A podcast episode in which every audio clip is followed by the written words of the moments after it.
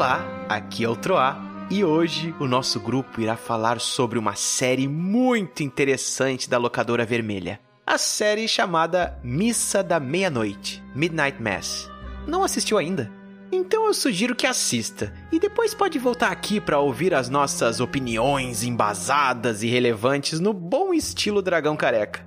E eu aviso aqui que vai ter bastante spoiler, hein? Já desde a entrada. Mas antes, é claro que o bardo aqui vai narrar uma de suas belas histórias.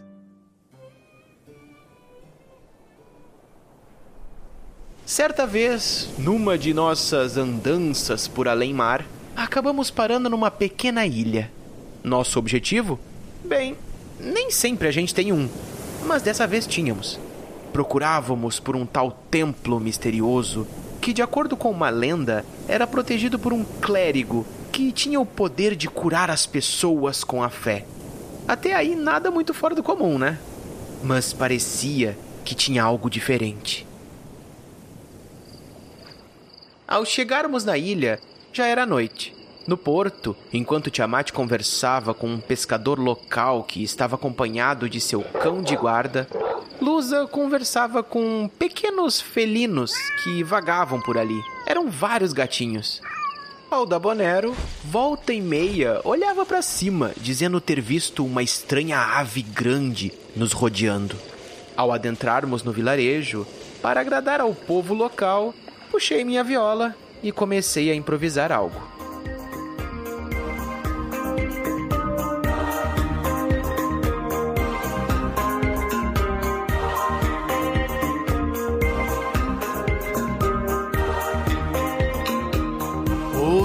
Vários desses gatos fogem de mim. Não sei se tu notou. E a lusa não assume. Tenta entender o que um falou. Não se espante, não se aproxime, sorri, que é melhor. Considere, é uma série de terror afinal.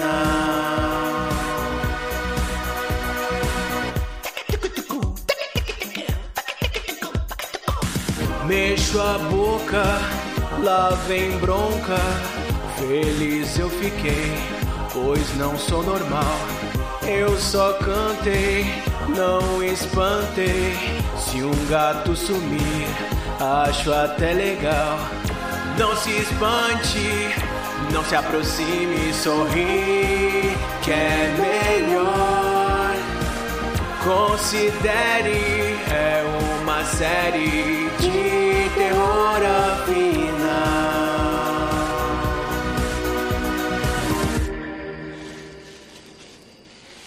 Eis que então, após uma caminhada, finalmente conseguimos avistar o tal templo. Pequeno, discreto, mas com um ar de mistério. E lá fomos recebidos por um bondoso homem que nos ofereceu uma bebida. Um belo vinho de boas-vindas. E quem é que poderia recusar bebida de graça, né?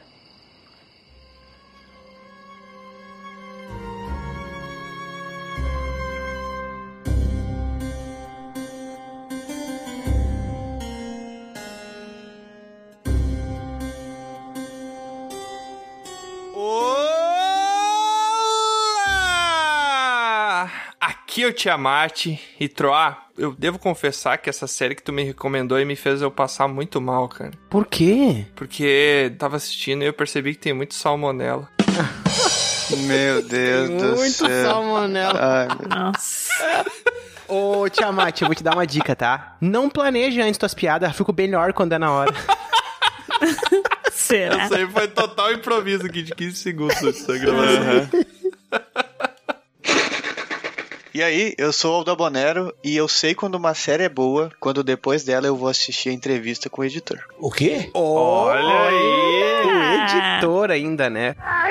O diretor. É, diretor, diretor, é verdade.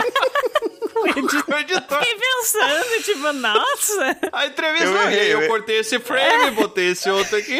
Eu falei, caraca, que interessante, documentário Cara, bom. quando eu tento fazer uma entrada séria, ela sai engraçada porque eu erro a entrada, cara. Eu fiquei, nossa, eu não sabia que ele se interessava por essa parte Por da edição. edição. Aí eu te amate um voluntário pra ser o futuro editor, ó, o Dragão Careca, eu tô vendo. Mas isso aí eu já sabia, tropa, porque esses tempos eu fui com o Aldabonero no restaurante e ele chegou lá comendo pudim. Vai dar merda, vai dar merda. Tu acredita?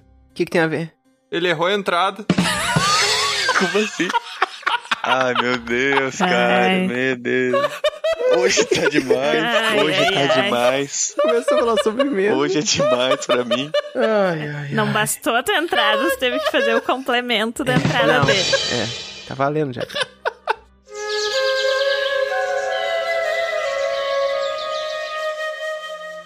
Aqui é a Lusa, e foi a partir dessa série que eu descobri, não porque eu fiz, porque uma pessoa me contou, mas que tu pode assistir série do Netflix na velocidade 1.5.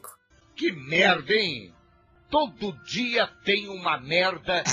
Caraca, cara, que coisa errada, velho. Ela não gostou. Não, não fui eu, uma pessoa que eu conheço. Eu fui perguntar o que achava e me disse: "Ah, eu assisti essa série toda no 1.5 porque era muito devagar". Essa pessoa não gosta de cinema. Vamos pra próxima. Não, a Luz apertou o que, que tu achou e a pessoa respondeu assim, muito bom. Muito bom. eu não sabia nem que existia essa ferramenta na Netflix, mas Nem deveria, né? É, nem deveria, pelo amor de Se Deus. é pra tu assistir na, na 1.5, não assiste, porque daqui a pouco a proposta da obra é justamente te trazer Sim. uma atenção de fazer uma coisa meio Mas, lenta. gente, né? tem gente que realmente não, não curte o durante de um, um filme, de uma série. A pessoa gosta de um final, sabe? Inclusive, tem gente que reclama por finais não se fecharem, ou por, ah, terminou a série e agora só a série que vem. Tipo, as pessoas esquecem que o durante é muito mais importante, então eu não entendo isso. verdade. Era isso que eu queria dizer. A aventura é melhor que a conclusão, né? Muitas Isso, a vida é igual a vida, né, gente? O que, que é importante na vida? Uma pergunta pra vocês. Dinheiro. Vocês pulam Vocês pulam a entrada da série? Eu acho o ó ter abertura em série. Pronto, falei. A outra, e tu sabia que o Aldabonero, quando ele foi assistir essa série aí, sempre que ele dava play, aparecia a musiquinha do One Piece lá e a introdução do One Piece. Sabe por quê? É, é que anime. Por quê? Sabe por quê? Por quê? quê? Porque era a entrada errada. Ah, tá. céu. Tiamat, é uma piada pra cada um na abertura, tá? Porque imagina tu pegar um livro e a cada capítulo aparecer a capa de novo do livro. Você tem que passar pela capa depois de ler o próximo capítulo. Ah, ia achar legal se fosse a capa bonita. Eu tenho uma regra pra mim mesma que eu assisto a entrada no primeiro e no último episódio. Ah. E daí eles renovam a temporada e quebra toda. toda. Não, daí, de novo, na temporada, eu assisto do primeiro e do. ah, tá. É o último da temporada. Tá, entendi. Olá, aqui é o Troá e eu queria, eu queria deixar claro aqui o meu agradecimento. Não, agradecimento não, meu elogio a esse o anjo, seja lá quem for, o esforço que ele fez por aquela ilha, porque ele deu o sangue por aquela ilha.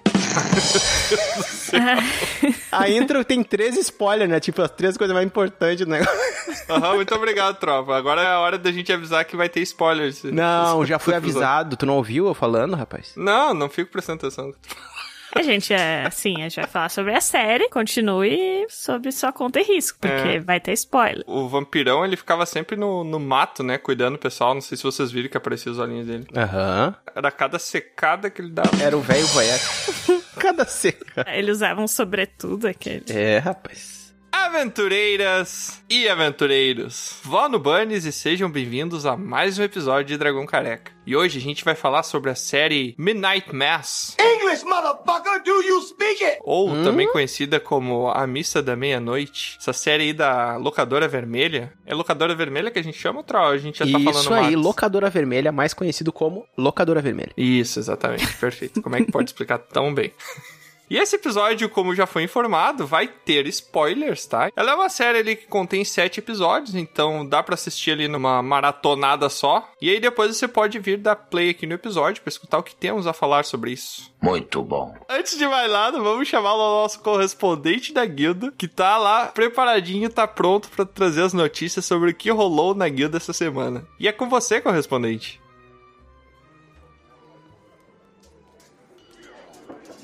Ô, não, Meseixo, larga essa colher. Não tá pronto ainda ensopado. Lar... Fica longe desse caldeirão. Ah. Bom, pessoal, aqui é o Vico e Como vocês estão vendo, não tá fácil por aqui, hein? É verdade. A semana tá sendo tumultuada. Começou com o Tiamat tentando aumentar a sua técnica de dobrar o vento com a sua carruagem de duas rodas e acreditem, nenhum cavalo. que coisa estranha. Mas também teve uma união da guilda. Quase toda a guilda se juntou para ir caçar um tarrasque, acreditam? Todo mundo morreu! E o motivo?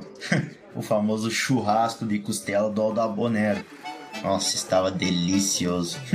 E se você quiser participar desse churrasco e outras aventuras, é só nos procurarem no PicPay por arroba Dragão Careca, no Padrim, padrim.com.br barra Dragão Careca, ou acessar o site www.dragãocareca.com. Os membros da guilda, esses nobres e privilegiados amigos, recebem trailers do episódio antes, bastidores dessa vida mágica dos criadores e a produção do podcast. Que delícia, cara! Agora eu tenho que voltar pra cozinha antes que ela pegue fogo. De novo. Tá pegando fogo, bicho! Não, lar larga esse caldeirão. Larga agora. É com você, Tiamat. Valeu.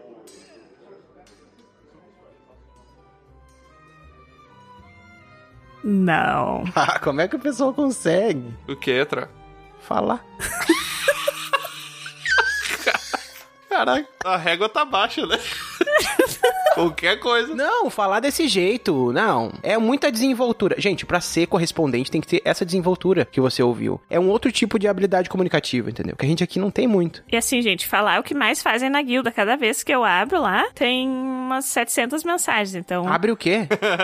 abro o. Pelas UPAN. Abre o nosso mural, É, o o nosso nosso mural na guilda no portal Isso. do Telegram. Abre a porta, vê um monte de conversa É, na guilda. isso. ó. Cada vez que eu passo na frente da guilda, assim, espio pela janela, tá todo mundo falando assim, sem parar. Lá, lá, lá, lá, lá. Que merda. Caraca, Caraca. mas então eu retiro o que eu disse de habilidade comunicativa. é um monte de Tasmania lá. Tá sendo construído basicamente uma família lá, né? Que todo mundo se sente super à vontade, conversa sobre qualquer assunto. Inclusive aqueles lá, né? Outra, tu viu, né? O que conversaram essa semana aí. É, essa tá semana a gente, a gente finge que não, não leu aquilo, né? É, isso aí. E Lusa, conta pro pessoal então como é que o pessoal faz para nos encontrar. Você que está nos ouvindo aí pelo Spotify, mas quer seguir a gente lá no portal do Instagram, quer seguir a gente no portal do Twitter. Eu acho que a gente ainda tem no portal do Facebook, quer seguir a gente no portal do TikTok. Lusa, como é que o pessoal faz para nos encontrar nesses outros mundos aí, para ter essa ligação com esses outros mundos e chegar aqui na guilda do Dragão Careca? Bom, pra acompanhar todas as novidades do Dragão Careca, você pode procurar pelo nosso nome, arroba Dragão Careca ou Dragão Underline Careca no Twitter, pra ver todas as novidades, inclusive no Hotmart Sparkle, a gente tá lá. Você fica sabendo quando saem nossos episódios, quando que a gente faz algum sorteio, tudo de novo que acontece. Muito bem. Você também pode acessar o site, né? Também pode acessar o nosso site, dragãocareca.com. É só botar aí o site bonitão. Se você não conhece as nossas faces, os nossos rostinhos, você tá só aí ouvindo a nossa voz deliciosa. Você tem sorte. Não procure. Não, você pode abrir dragãocareca.com. Lá de cara já vai ter lá uma foto que a gente tirou todo o grupo reunido. Ó, E não você tô pode- sabendo disso aí, hein? É, não, é uma foto, né? Uma. É uma pintura, né? Porque Uma- é, a gente não tem uma esse tipo de tecnologia ainda representação, aqui, né? isso. É, uma representação. E também pro pessoal que quer entrar em contato com a gente e quer ser ouvido no nosso episódio de leitura de pergaminhos, que acontece a cada três episódios, a gente tem uma rapidinhas ou tem uma leitura. E se você quer o seu pergaminho lido, você quer que a gente leia e comente ali, pode ser crítica, pode ser sugestão, pode ser algum comentário adicional sobre algum episódio, só não esqueça de especificar o episódio, senão a gente não vai saber do que você tá falando, né? Eu falo porque já aconteceu algumas vezes já. Você pode mandar um pergaminho diretamente para contato arroba dragãocareca.com. Inclusive você, especialmente você, eu tô falando pra você mesmo, que nunca mandou um pergaminho, manda um pergaminho pra gente dando um oi lá. A gente quer saber quem são essas pessoas novas que nos escutam nas sombras É. e que nunca comentaram nada com a gente, só escutam passivamente. E pior é aquelas pessoas que dizem que vão mandar e nunca mandam, né? Isso. É, é verdade. Isso aí é complicado. É, vai rolar. Mas você, então, fica o convite. Manda o pergaminho pra gente, diz o que que você tá achando, pode dar dica, crítica, sugestão. E a gente vai estar lá pra ouvir e provavelmente vai te zoar, vai fazer alguma zoeirinha ali, mas todo mundo se diverte. E se nem todo mundo se divertir, a gente se diverte. É zoar com amor, né, gente? A, a zoação, amor e zoação. Agora parece que piorou. Zoar com amor. É, quem é que não gosta de um amor e uma zoação? Caraca, tá. Depois dessa propaganda, então, vamos para o nosso episódio sobre a missa da meia-noite.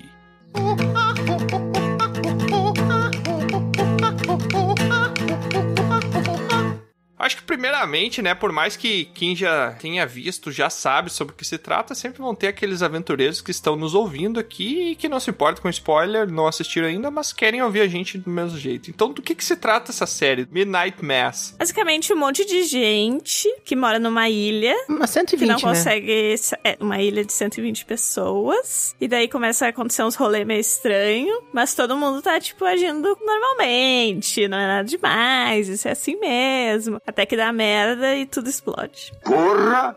Tudo isso? Não, ué, não é a cobertura da missa do galo. O miserável é um Mula. Me engasguei com a isso. água. Olhei errado, olhei errado. Missa do Galo é a missa que tem antes do Natal, né? Sim, é aquela que é de noite. É, Tem, na porque- virada, é, entendeu? é na É virada. tipo, tu passa ali pra ver o nascimento de Jesus ao vivo. Exatamente. Ah, então primeiro que não tem missa do Galo e segundo que nada explode. Então vamos dar a sinopse Não, não. agora. É, não explode, mas tem fogo, né? E, e aí Tá, tem tá, o cara calma, que calma, chega. Calma, calma. É que eu tava explicando o estilo dragão careca. É, a Luz tava explicando, eu ia complementar. Já olhou pra alguém e pensou: o que passa na cabeça dela? Porque daí o cara chega, porque ele tinha visto o cara que tava lá, que não que tava meio mal, né? E as pessoas falam, ah, tu, tu vai ficar aqui e tal. E ele diz, não, vou. Ele fica. E aí a galera vai, se envolve, vê que fica jovem, né? E aí tem o cara lá que se cava e tal. E a maioria das pessoas não sabe, né? Mas quando se descobre, tem um negócio do sangue lá. E aí esse negócio de sangue vira o quê? O negócio da missa. Você que não queria spoiler, pode continuar escutando, porque não deu pra entender nada. Se tu puder falar descriptografado, Troy, eu aceito. Ô, Tro, qual que é a palavra-chave, qual que é a chave privada dessa criptografia que tu botou aí na, na sinopse? É isso aí, é mais ou menos isso aí a sinopse. É vampiro, é a palavra-chave. Na verdade, pelo que eu entendi, a sinopse da série, ela é uma série que... Ela mostra um viés de possíveis comportamentos perante um evento sobrenatural. Ó, e não necessariamente sobrenatural, mas a crença no É, sobrenatural. pra mim é uma grande crítica como usando alguma religião, alguma justificativa religiosa pode se aceitar ou fazer se aceitar qualquer coisa. Eu acho que dá pra, até pra tirar o aspecto da religião ali, mas é justamente a capacidade dos seres humanos, né, dos essa racinha aí, de Nossa. pegar, de pegar coisas que são incompreensíveis para eles, né, e tentar traduzir em alguma coisa Uhum. compreensível pra fazer sentido, né? Sim. Porque o ser humano ele não consegue lidar com o desconhecido. É como se eu falar pra vocês aqui, ó. Pensa no formato de monstro aí que dá medo pra vocês. Nossa. Tá. Então. Cara, eu aposto que pelo menos algum elemento que seja parecido com o corpo de vocês, ele vai ter. Pelo menos ele vai ter braços, talvez vai ter perna, cabeça. Ele não vai ser uma coisa totalmente amórfica. É muito difícil alguém pensar nisso. Porque a gente tenta trazer tudo que a gente não conhece pra fazer sentido dentro de alguma forma que a gente conhece. É o bicho papão. É, assim como o Lovecraft defendia algumas obras dele, né? Que ele sempre trazia aquele negócio que as pessoas ficavam loucas ao ver porque não fazia sentido, ou quando elas conseguiam fazer sentido, assimilava pra alguma coisa que já se tinha dentro daquele espectro de conhecimento da pessoa. Ah, um lobo gigante, mas a coisa nem era um lobo, ah, era um, parecia um morcego com asas grandes. Mas não era um morcego, mas é que a pessoa conseguia associar um morcego porque, sei lá, a criatura voava e tinha alguma coisa parecida com asas, entendeu? É uma associação que a gente faz. Eu já não me lembro mais por que, que eu tô falando isso. Eu também. Eu também não, mas tudo bem. Agora explicando sério, Boa. realmente. Obrigado. É assim, é um grupo de pessoas que vive numa ilha muito pequena, então uma população de 120 pessoas, Pocket 27 eu Island. acho que é, e começam a acontecer algumas coisas estranhas relacionadas ao padre da cidade, né? Não, já tá errado, já não tem nada a ver. É, o padre tá neutrão no início, né? Nem tem relação com ele. É, não. Mas tipo, logo no É início porque ela não falou é que o ia falar padre, sério né? agora. Ia falar sério. Vai morrer. O que eu quis dizer é assim, logo no início eh, já chega lá uma pessoa que não é o padre que todo mundo conhece, Ah, ok. Né? Então chega lá essa pessoa. Também volta um personagem, né? Que é o personagem. É o Paul um Hill. dos personagens Sim. centrais, né? Volta pra ilha depois de um tempo. Então a gente vai meio que acompanhando ele. E acontecem coisas estranhas nessa ilha, então. E começa a tentar, como o Tiamat estava falando, buscar uma explicação para isso, né? E daí que se desenrola a série relacionada a isso, assim. Começa a acontecer pequenos e grandes milagres. E essa é uma comunidade muito religiosa, muito centrada na igreja que tem lá, né? Basicamente, eu diria que essa é a narrativa da série, né? Assim, explicando sem falar grandes spoilers agora nessa pequena explicação. Eu até ia perguntar que me surgiu uma dúvida, porque para mim a série, os primeiros dois episódios, ela começar numa mistura de terror barra suspense. Uhum. Depois ela continua no suspense. E depois ela vira um drama. E ela termina sendo um drama.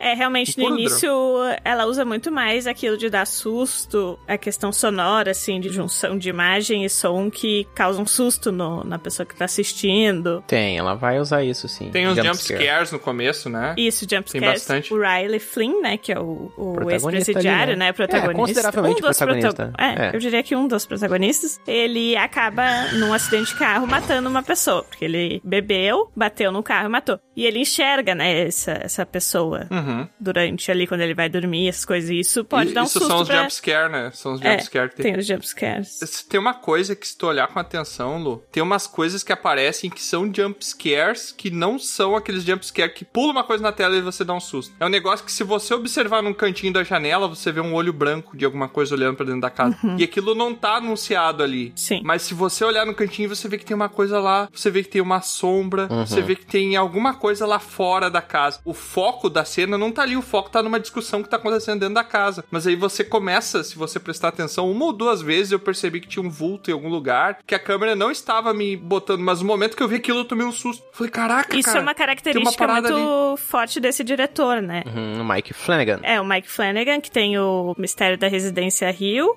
E qual é o outro mesmo? A tem da mansão Bly. mansão e tem o. É. E a Mansão Bly eu assisti, mas eu não lembro tanto porque eu não achei tão bom. Mas a Residência Rio eu gostei muito. E ele também usava isso, né? De ter umas coisas um pouco escondidas. Tanto que depois teve algumas matérias, insights, coisas tipo, ah, 11 coisas que você não enxergou Uhum. na Residência Rio, sabe? Sim. Tu assistiu É Residência Hill, Luz? Sim, gostei bastante da Residência Rio. O traje do ser esse que aparece faz referência ao cara de lá. Oh. Eles fizeram esse questionamento pra ele na entrevista e Verdade. ele riu e não Uhum. quis responder. Aquele casaco e o chapéu. Isso, e o chapéu, exato. Verdade. O cara que tá com lag, não é? Da Residência Rio, que ele tá sempre se virando, nunca consegue se virar direito. Ah, meu Como Deus. é? Parece, né? Parece a pessoa que tá com lag, tu tá tentando te virar e o troço tá sempre. nunca consegue se virar Sempre totalmente. atrasado. Sempre Buga, atrasado. buga e volta, buga e volta o frame. Isso é muito legal com esses diretores, principalmente que estão surgindo agora, que eles vão tentar trazer uma identidade, criar uma identidade deles, né? Não é que, ah, tem uma mensagem por trás disso e aquilo pra tá uma série falando da outra e essa metalinguagem. Não é uma metalinguagem, é uma autorreferência, né? Às vezes é só a identidade do autor ali, ele tá trazendo elementos que pertencem ao Mike Flanagan, né? Então isso é legal. É, É, Ou até mesmo ele criar o universo dele. pode ser Ser também o mesmo isso, universo né? e ele trabalhar isso. É. Tem essa questão que ele usa sempre os mesmos atores, né? Não sei, quer dizer, tem a repetição dos atores. Inclusive a Kate Siegel, que faz a Erin Green, ela é a esposa dele na vida real. Isso aí, verdade. Ela participou dos três, né? Eu acho que também o que faz o pai do Riley Flynn também participou dos três. Tem mais de um ali. O pai do. É o que fez o- a criança no filme O ET, do Steven Spielberg. Ah, O pai é o Steve Spielberg. Não, O pai, pai é do, do cara é o que fez a criança no filme do ET. Ah, tá. Não, eu até ia comentar que, cara, eu fiquei impressionado com a beleza da Kate Siegel. Ela é uma Ela atriz tem uns muito bela. olhos muito expressivos. É. E aquele papo dela é muito legal também. Apaixonante. Ela parece um personagem de anime, sabe? Ela tem os olhos grandes e expressivos. É, não é uma das melhores atrizes e atores ali, porque. Mas assim, tem uma questão cênica muito legal nela. Sim. o nome do pai que faz o Ed Flynn né, é o Henry Thomas. Então ele também participou das três. Mas a Kate, ela, ela tá aparecendo bastante, né? Essa questão, não sei se por ser esposa dele ou não. Mas eu acho que ela tá se tornando uma atriz bem conhecida ali na Netflix e tal. Sim. E eu achei que ela fez um bom papel, assim, no, como a Erin Green. Sobre a série em si, eu, por exemplo, quando eu vi, eu não tinha pegado referência de nada ainda, não não foi indicação de ninguém, foi realmente um interesse meu, então eu acho que eu fui um dos primeiros, se não o primeiro aqui a ver, eu acredito, né? E eu não tinha ideia do que seria. Ela se apresenta inicialmente como uma coisa que tu pensa, ah, vai ser de espírito, ah, vai ser de criaturas, ah, vai ser de sei lá o que, sabe? Então, por mais que ela tenta já desde o início vender a ideia dela, ela apresenta todos os elementos ali. É o caixão que o cara traz, que é uma cena que passa desapercebida, que depois tu relembra ela, tu, caraca, tava ali o tempo inteiro. Só que depois eu pensava, poxa, será que não é o velho que tá ali, que tá morto? Uhum. Ou alguma coisa meio ritualística, sei lá o que tá por trás. Não... Porque assim, ó, a gente tem de se agarrar em coisas que a gente conhece. Tem a ver com o que o Tiamat falou, mas mais do que isso, tem a ver com estéticas que a gente conhece. Que série é essa? É uma série de terror de espírito? É uma série de mitologia? É uma série, sabe? Então, quando aquilo vai se montando e o texto da série é muito bom pra trabalhar isso tudo, ela não é uma série sobre religião, mas ela tá debruçada em toda a questão mitológica. Dentro do cristianismo existe mitologia também, tá, gente? Não tô falando que cristianismo é uma mitologia. E morreu. Falou que cristianismo é uma mitologia, tá É. gravado aqui. Não, ela é considerada uma crença, tá, gente? Eu sei que ela é considerada uma crença. Uma crença mitológica, palavras troia. É, É um mito, basicamente, ele tá dizendo isso aqui. Mas ela não é uma série de religião. Ela fala sobre o fanatismo, ela fala sobre se apoiar em coisas, sobre a crença, sobre né, essa questão toda da fé e tem tudo isso, né? E aí ela traz o link todo da Bíblia, de passagens, de como ela costura isso da série. Eu acho muito legal. Tanto é que os nomes dos episódios são nomes e referências Sim. né, diretamente à estrutura da Bíblia e tal, e coisas que se relacionam. Vocês sabem por que, que são sete episódios? Por quê? Por causa dos sete pecados. Mas não é isso. Não, por causa dos sete dias da criação. Ah, agora eu entendi! Olha, mas foram olha. seis. Não, É. são sete dias de criação. Não são seis. São seis e daí é o, O sétimo, é dia é o o do descanso. Então são sete Pois é. dias. É, domingo é feriado, né? Ah, tu tá dizendo então quando a gente descansa a gente tá trabalhando. É isso, Adabonero. É isso que tá dizendo. Não, mas ele conta como um dia da criação Faz pra parte Bíblia. da ele criação. faz parte. O Adabonero leva a sério, não, cara? Crítica social a semana. E ele, ele remete isso. Crítica social. Eu não sei se vocês repararam que no quadro da missa eles usam 4 no lugar do A. Isso é muito interessante. Sim, como se tivesse faltando ali o, o ar. Não, não, não é. É que o número 4 na Bíblia ele tá ligado ao conceito de criação. É. Sim, sim, mas eu acho que eles usam na série, tipo, ai, faltou o A aqui. Mas aí, na verdade, tem todo esse significado por trás. Exato, É, exatamente. por que o A? O A é o quê? A de amor, O quê? Né? B de baixinho.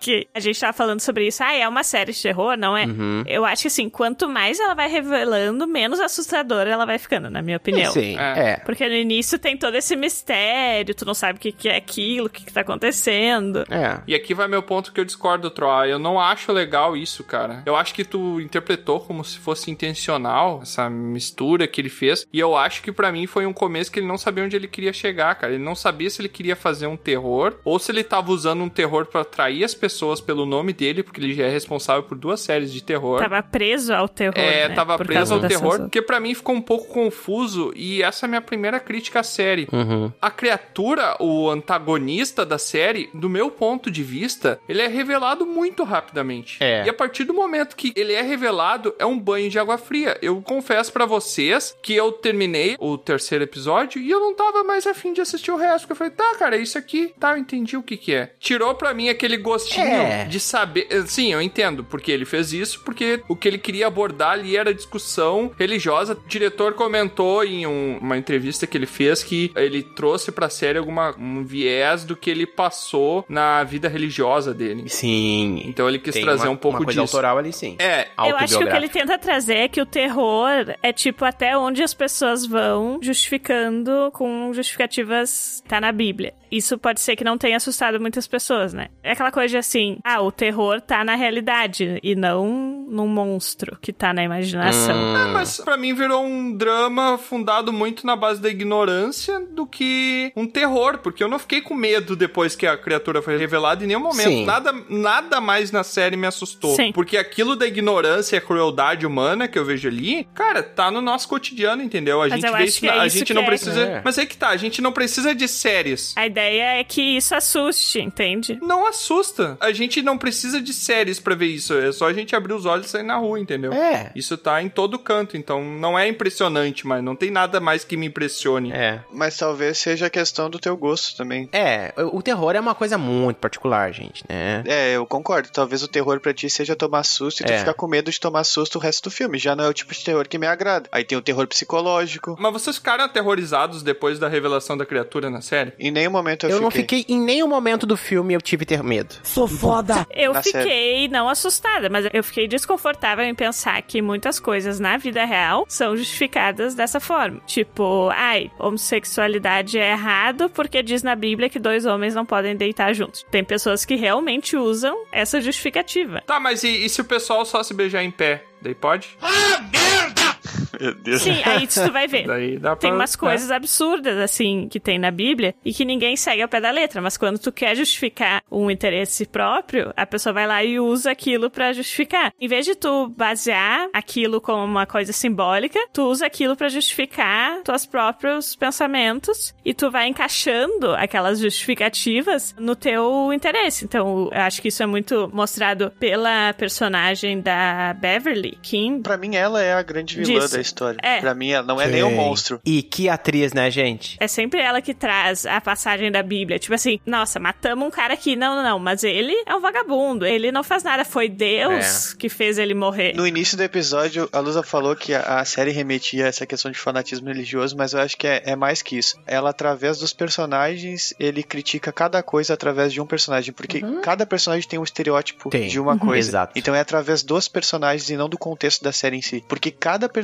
tem um tipo de interpretação pro que tá acontecendo e ele deixa isso muito claro. Não sei se É. perceberam isso. E é engraçado porque uma ilha é tão pequena e tem uma pluralidade de pessoas que representam nós numa sociedade que fora, né, em cidades gigantes e tal, porque é muito legal isso. E realmente é uma perspectiva de cada uma, são as tramas, subtramas que é, né, do drama central ali, que é a relação das pessoas com a fé, com as dificuldades que ela tem, com a crença em coisas, com amor, com romance, com esconder Esperança. coisa, com esperança. É. Então tudo isso, né, aliado a esse acontecimento que vai dando. Por que que acontece? O padre, já adiantando um pouco, mas eu acho que é importante falar isso, ele vai surgindo com uma intenção muito específica, que é, ele renasceu e ele vai voltar pra amada dele. né? Isso é clássico de romance barra terror. Sim. Só que ele tá se reafirmando. Ele, Uma motivação bem, bem clássica, né? é, será que ele tem esse poder mesmo? Então ele começa a testar, ele começa a ter essa afirmação das pessoas, essa recepção das pessoas e sentir que ele realmente tem esse poder. A criatura, o anjo, ele vai se adequar àquele lugar, vai ser suficiente pra ele. Foi bom ele trazer aquele cara, porque eu não imagino que aquele cara disse assim: hum, então, olha só, vamos pra aquela ilha lá, eu vou entrar agora nesse baúzinho aqui, eu vou entrar aqui, vou ficar bem quietinho aqui. Vamos lá. E aí quando eu vou lá, tu abre, tá? É, não explica muito essa parte. Eles não se comunicam. Pra mim, o cara pegou, botou um sei lá o que lá dentro, porque o bicho ele fica todo noiado quando ele tá comendo, né? Botou uma pessoa lá dentro, trancou, não sei, o cara ficou lá tomando sangue. Não, mas eu acho que não. Eu acho que a criatura é bem inteligente, cara. Uma coisa que tu falou, Tiamat, referente a sobrenatural, é que a criatura ela não parece falar em nenhum momento, ela parece apenas estar ali. E o que que acontece? Todas as pessoas, quando se dão em frente ao sobrenatural, elas mesmas, sem ouvir nada ou sem dizer nada, criam justificativas e alguma explicação para aquilo que está acontecendo. Sim. Elas mesmas criam isso na mente delas, procuram um significado e acham algo para crer em cima daquilo, porque é o que elas estão vendo que é verdade. Sim. Então elas criam uma espécie de fé em cima do sobrenatural que eles estão assistindo naquele momento. Aquela criatura era o quê? Era uma criatura que queria sobreviver e o objetivo dele é o quê? Beber sangue e transformar, talvez, as pessoas como ele. Quando o cara, que é o padre, encontra essa criatura, ele cria um significado religioso acima daquilo, porque Sim. é a motivação dele. Então ele fala: Isso é um anjo, Tem. ele me fez renascer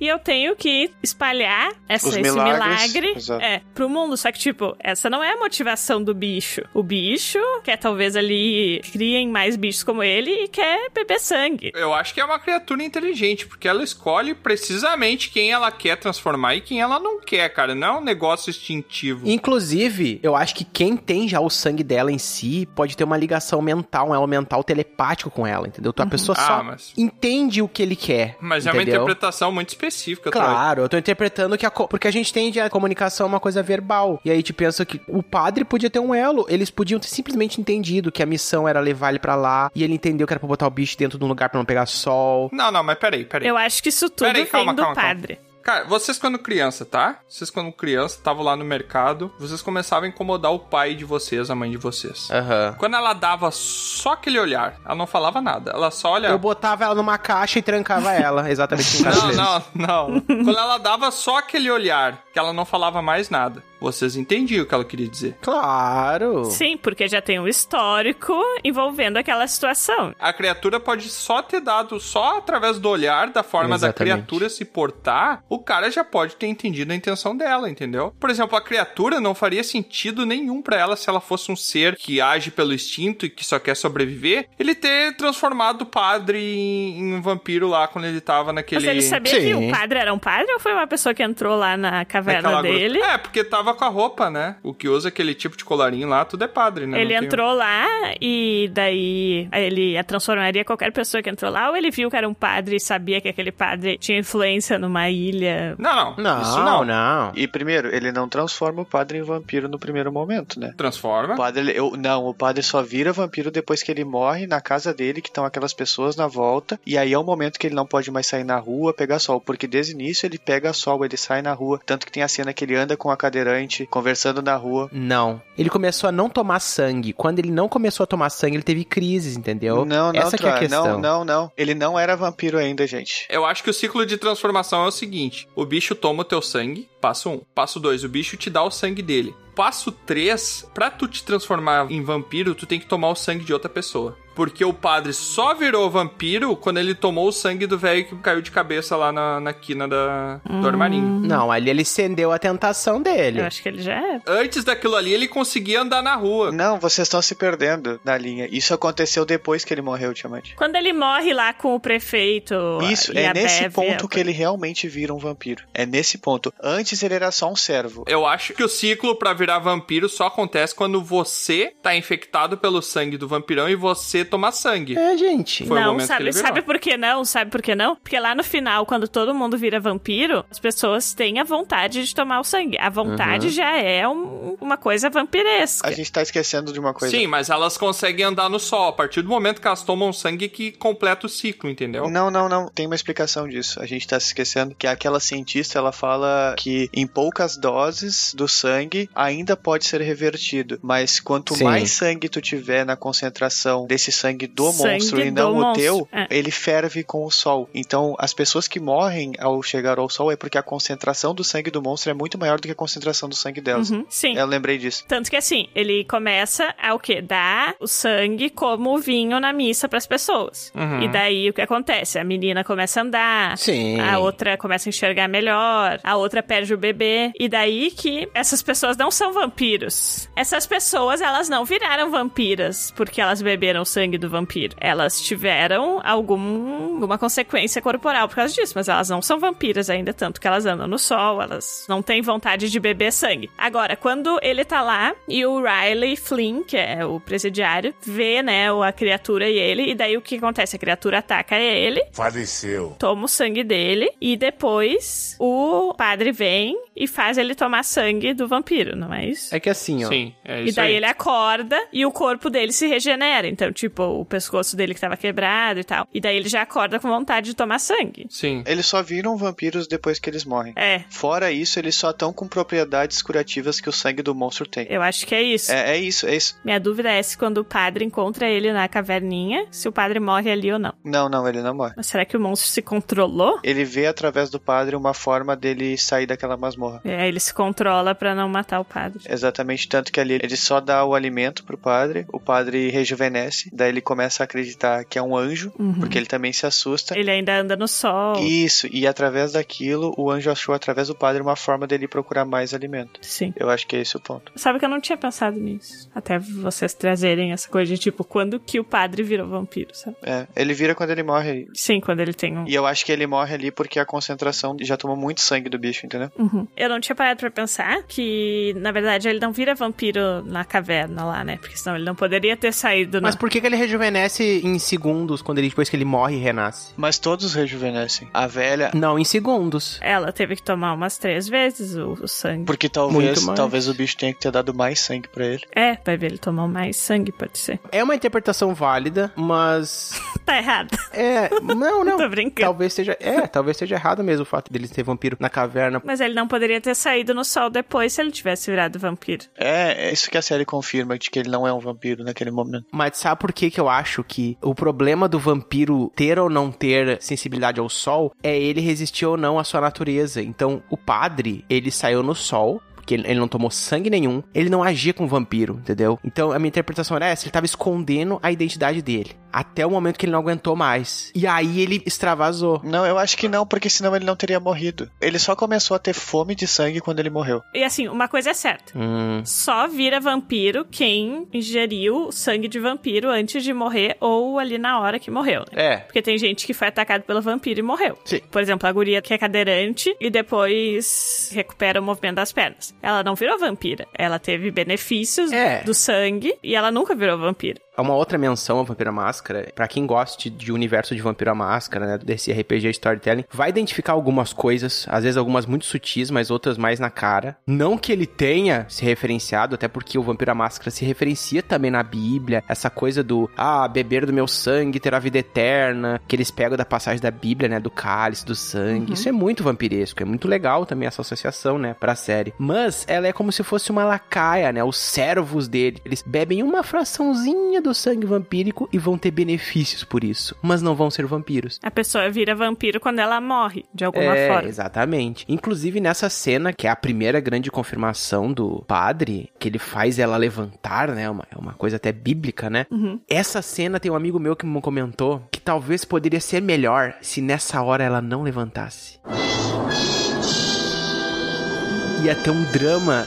Porque ele perturbou a ordem na igreja, né? As Sim. pessoas ficaram revoltadas, ficaram chocadas. O que tá fazendo com a minha filha? Não sei o que, não sei o que. E se ela não levantasse, teria um, um outro dilema do padre. Tipo, será que eu tenho esse poder mesmo? Então acho que podia ganhar uma outra camada. Mas aí eu acho que romperia o objetivo final, né? Porque a, a construção de confiança no que o padre tá falando, ela se cria ao decorrer da série. Eu não sei se quebrando isso, eles não se revoltariam. É. O que, que acharam que um dos protagonistas, ou o protagonista, morreu, tipo, no meio da série? Eu achei que a morte do Flynn foi uma das mais significativas. Foi a mais significativa ali. Nossa, eu achei o contrário. Eu achei insignificante esse sentido nenhum aquela morte. Por quê? Não precisava ter acontecido. Precisava sim, Tiamat. Por quê? Porque não era só ele dizer, olha só, eu sou um vampiro. Quebra o meu braço aqui que eu volto ele em 10 minutos. Não foi por conta disso que ele fez. Foi por conta de. Ele não queria ser um vampiro. Não, não é porque ele não queria ser um vampiro. Ele não queria mais machucar pessoas por causa do que ele já fez, por ter perdido o controle por causa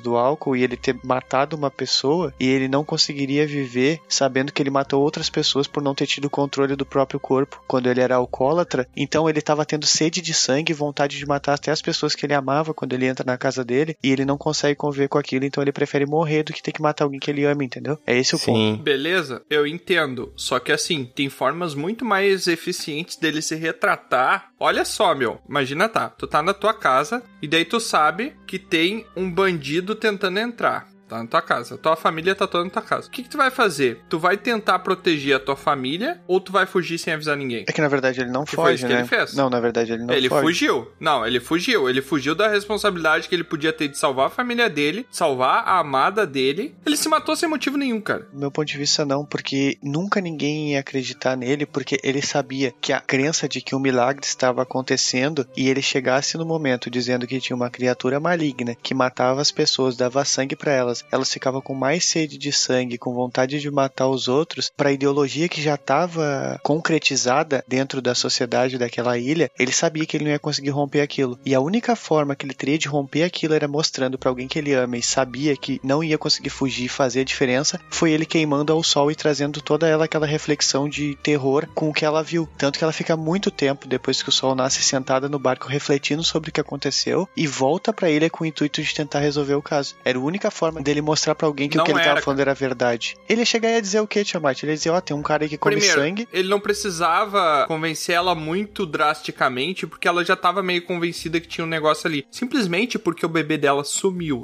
E tinha gente rejuvenescendo dentro daquela ilha. Tinha uma velha coroca que não conseguia nem subir no segundo andar, dando pirueta pela rua, tá? Tinha fazendo malabarismo pela rua, uma senhorinha. Falando nisso, pra mim, essa personagem da senhora entregou Sim. um spoiler Porque ela era Total. claramente uma pessoa jovem vestida de velha. Total, total. Claramente era uma atriz jovem É. vestida de idosa. Daí tu ficava pensando, ah, tá, não- tem- isso é por algum motivo que não botaram uma atriz idosa, né? Mas mesmo assim, eu acho que merecia ser uma outra atriz ali, porque ficou mal feito também essa parte, sabe? Eu não, não É. gostei muito disso. Sei lá, eu achei que entregou ali. É. Pareceu uma coisa meio Entregou. amadora. Exatamente, pareceu muito teatro, sabe? Vai morrer. Não que teatro seja amador, gente, mas é que teatro se limita a uma coisa de maquiagem que o cinema não tem, né? Criticou. Me pareceu que eles estavam com um pouco budget pro elenco, sabe? Pouco orçamento, daí não conseguiu contratar uma É. velhinha pra fazer o papel ali. Tinha que botar uma velhinha que teve meia dúzia de palavras falando que não tava lembrando das coisas, sabe? Cara, podia botar eu falando ali, cara. Eu falo que esqueço das coisas a todo momento. Eu não entendi a crítica de vocês. É que foi meio que um spoiler, porque tu via que ela era uma pessoa jovem vestida de velha. Então meio que dava a entender que em algum momento ela iria aparecer jovem. Ou que eles não tinham orçamento pra contratar pessoas idosas, É. sei lá. Mas eu não acho que precisasse ser outra pessoa. Mas é que tu via que ela era uma jovem vestida de velha. Olha só, ô Dalmanero, tu já viu Chaves, né? Sabe a, a, a avó da Chiquinha? Ficou tipo isso. Não, com certeza, com certeza. Mas aí o ponto é, não era questão de contratar uma pessoa, talvez investir mais em maquiagem, É. Pra que parecesse mais real. Porque querendo ou não, a pessoa velha, quando ela juvenescer, ela ser a mesma atriz nova, faz sentido. O que faltou foi maquiagem, não trocar de atriz. É, ok. Tinha que trocar de atriz e botar uma velha, porque tem muito idoso sem emprego no mundo. Ah, é a gente verdade. tá Ai, tá. sofrendo É uma. verdade. É, eu concordo. A série trouxe um monte de crítica foda e não tá ajudando socialmente as pessoas do mundo, né, Tiamat? É, isso É, aí, é, por que, que não contratam idoso, cara? Tem um monte de idoso aí precisando de emprego, não contratam idoso. Por quê? É! Mas enfim, primeiro que eu achei estranho, que assim, ninguém se deu conta que o padre era o padre, entendeu? Eu não me dei conta, O cara. padre era o padre? Porque ele fala no início que ele é outra pessoa, né? Sim. É porque eu acho que ninguém conhecia ele. A única que conhecia ele era a mulher que ele teve um caso. Mas quando tu conhece uma pessoa velha, Primeiro, começo de conversa, aí já tem um, um negócio, porque foi feita uma vaquinha pro padre ir pro Vaticano. Eu, se eu não conheço a pessoa, não vou participar da vaquinha. A powerful Sith you will become. Não, não. mas as pessoas conheciam, Elas conheciam, mas talvez, mas talvez não conhecesse ele novo, Tiamat. Ah, mas tu consegue como ver não? que é a pessoa. Mas como que não? Todo mundo ali tem mais de 30. O velho, há 30 anos atrás, ele era daquele jeito que ele tava ali. Diz que ele tinha 80, né? Mas aí eles podem notar a semelhança, mas É. tu, Tiamat, vamos supor, se tu te deparasse com uma pessoa que tu é velha, sei lá, tu depara com ela e ela tá 40 anos mais novo. É que assim, pra tu tá com 80 e tu não ter nenhuma semelhança do teu eu com 30, tu tem que ter tomado muito sol. Não, mas o que eu tô dizendo é justamente isso, Tiamat. Eu acho que é irrelevante uma cena onde alguém se toca de que ele é parecido. E eu acho também que não seria relevante pelo fato de ninguém vai achar que realmente era ele, porque isso é impossível. É impossível uma pessoa voltar a ser nova. Ô, Tiamat, olha só. Quando tu ficar velho, Tiamat, tu pretende ser tipo tu, assim, só que mais velho? Sim. Eu lamento. Como assim? Qual é a outra opção? não, não, é que eu fiquei em dúvida. Tu prefere ser tu ou o quê? Qual que é a outra opção? Não, tu prefere ser tu mais, mais novo, mais. Sei lá, não entendi nada. Ele perguntou se tu, quando ficar velho, quer se parecer contigo, só que mais velho. Tá, mas qual é a outra opção? Eu parecer com uma outra pessoa? Não, é. Só que aí que tá a piada. Ah, isso tudo foi pra fazer essa piada. Foi, foi. Tudo não, né? Tu que estendeu, porque eu fiz em cinco eu vou segundos. rir, eu vou rir aqui em saudação porque eu Troa riu da minha lá no começo. né? Isso aí, então. Muito boa, Troa. É, Mas assim, ô, velho, olha só, cara, sério. Isso entregou muito, eu concordo com o Troa. Botar os personagens com uma maquiagem de Dona Neves. primeiro que foi a Lusa que trouxe isso, mas É, foi a Lusa que trouxe. Eu concordo contigo, então. Eu concordo com os dois, tá bom? baixaria, chama baixaria. Concordo com os dois, tá? Desculpa, Luz. Concordo com os dois porque, assim, ó, trazer uma maquiagem de Dona Neves e Dr. Chapatin, que foi o que virou, Dona Neves e Dr. Chapatin.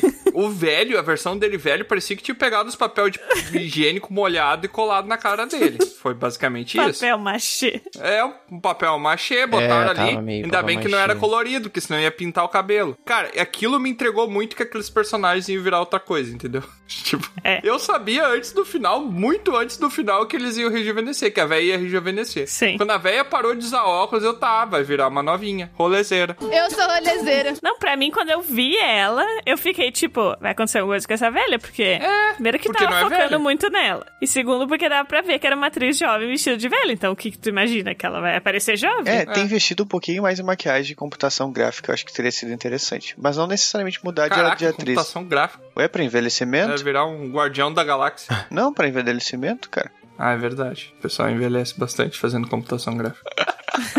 E pensando em questão pessoal, assim, qual foi a primeira coisa estranha que apareceu? E, tipo, vocês acham que nessa situação vocês achariam estranho ou iam questionar ou iam ficar, tipo, não, tá, é um milagre, ou é uma coisa estranha? Eu achei estranho jovens se reunir na beira da praia e não rolou nada de beijo e pegação. Vocês sempre tem nos filmes de terror e ali não rolou.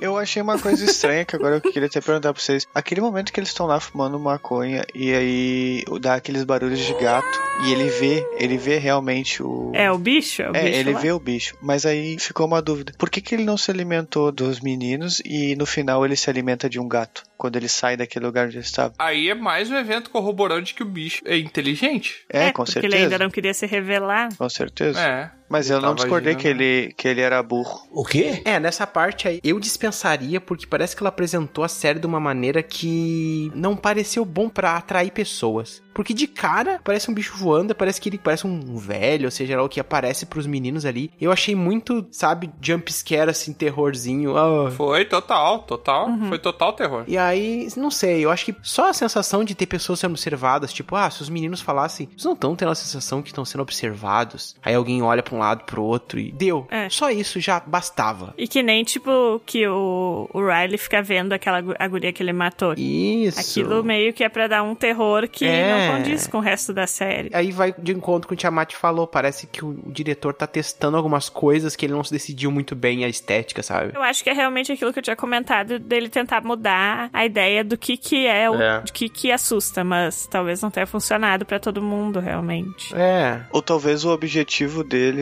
não fosse o que a gente tinha como expectativa com o início, entendeu? Talvez o objetivo dele fosse realmente esse, de construir assim, dessa maneira, entende? E quem era o velho que ele viu lá antes dos gatos morrerem na tempestade? Um sinteco gelado! Era o padre O bicho? vestido. Era o de- bicho? Era o bicho? Acho que era o bicho, que o bicho tava com aquela roupa. Tá, mas vocês não sentiram que se fosse o bicho, ele agiu de uma maneira muito estranha? Sair correndo. É, e ele botou a mão no chapéuzinho e, e se encurvou assim, parecia um idoso. Ele parecia o cadeirudo, né? É, não, não, não foi interessante aquilo não. cara. E por que que ele tava correndo no meio da chuva? É, porque se tu tá no meio, se tu tá andando e começa a chover, tu corre, tá certo? É verdade. É, exatamente. Mesmo sendo um uma vampira estranho. Mas vampiro não é imune à água. Mas, gente, na boa, a gente tá falando desse terror, dessas cenas aí, mas não tem cena mais terror do que aquela beata lá com uma lata de veneno de rato na mão. Sim.